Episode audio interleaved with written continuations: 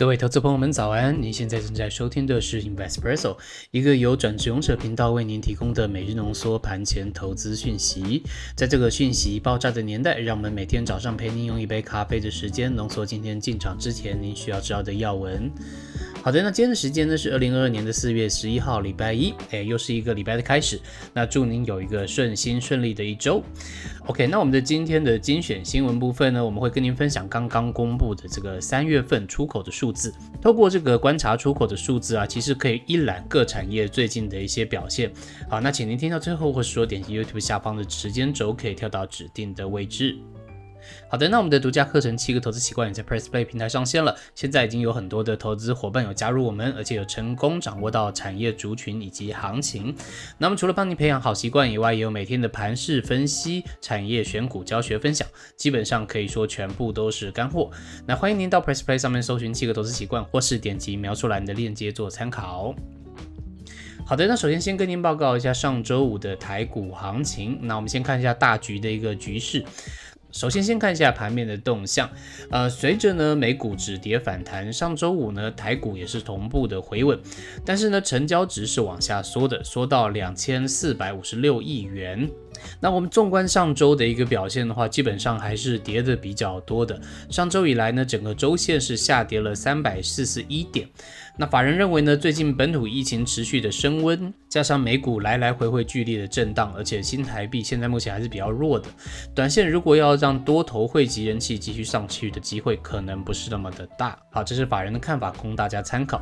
好，那我们观察一下三大法人的一个动向。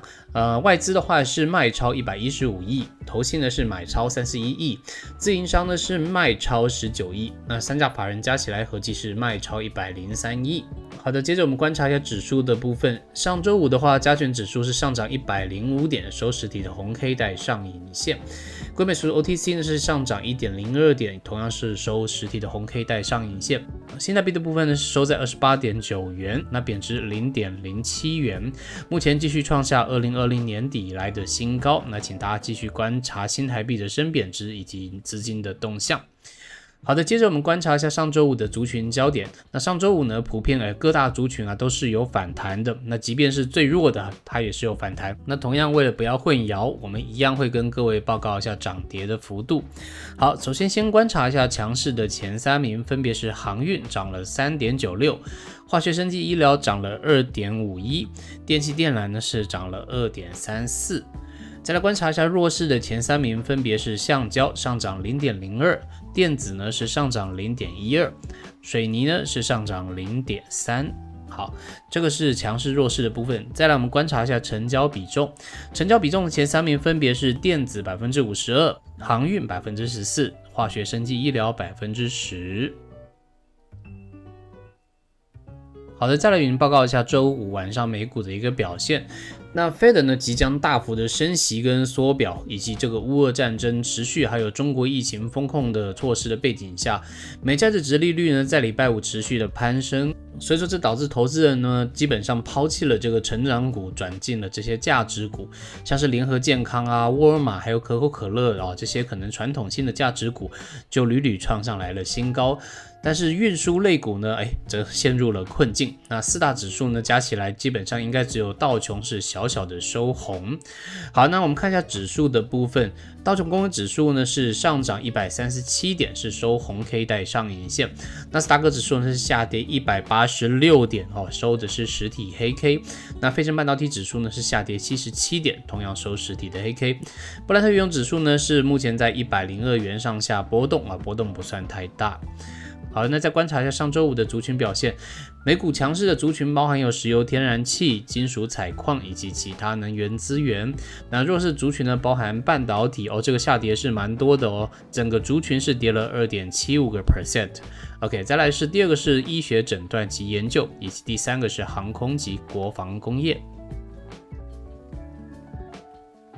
好的，接着与您报告一下今天的精选新闻。那我们今天要分享的新闻呢，是上礼拜五公布的这个三月份的出口数字。那我们帮你总结为三个重点，分别是表现好的有哪些产业，以及表现差的有哪些产业，以及第三个是三月表现好的四大原因。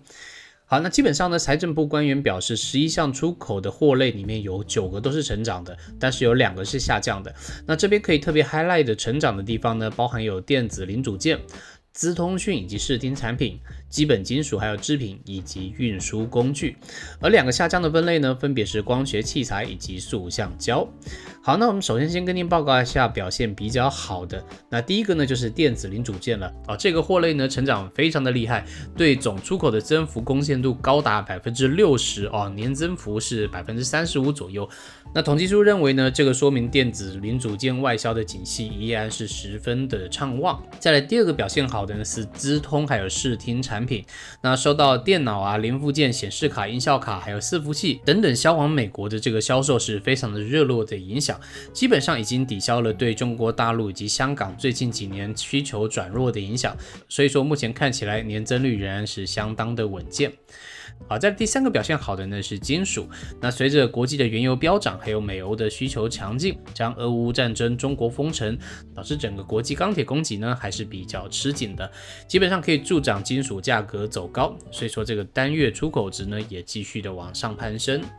好，再来观察第四个表现好的是运输工具。那主要的原因是因为国际汽车以及自行车零组件的买气也不断的旺盛，所以说导致运输表现也是不错的。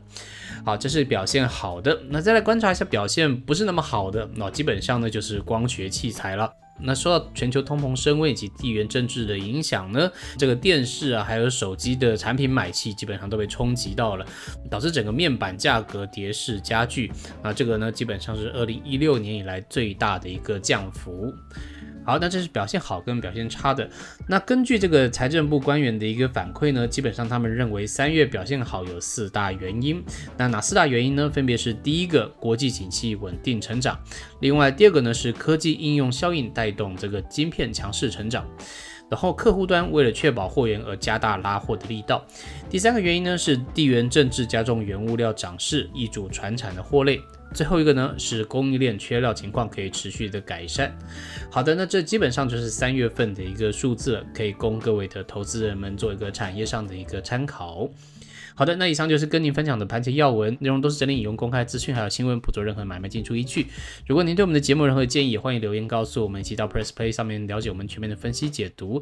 那再次祝您今天操作顺利，有个美好的一天，有个美好的一周。我们明天再见，拜拜。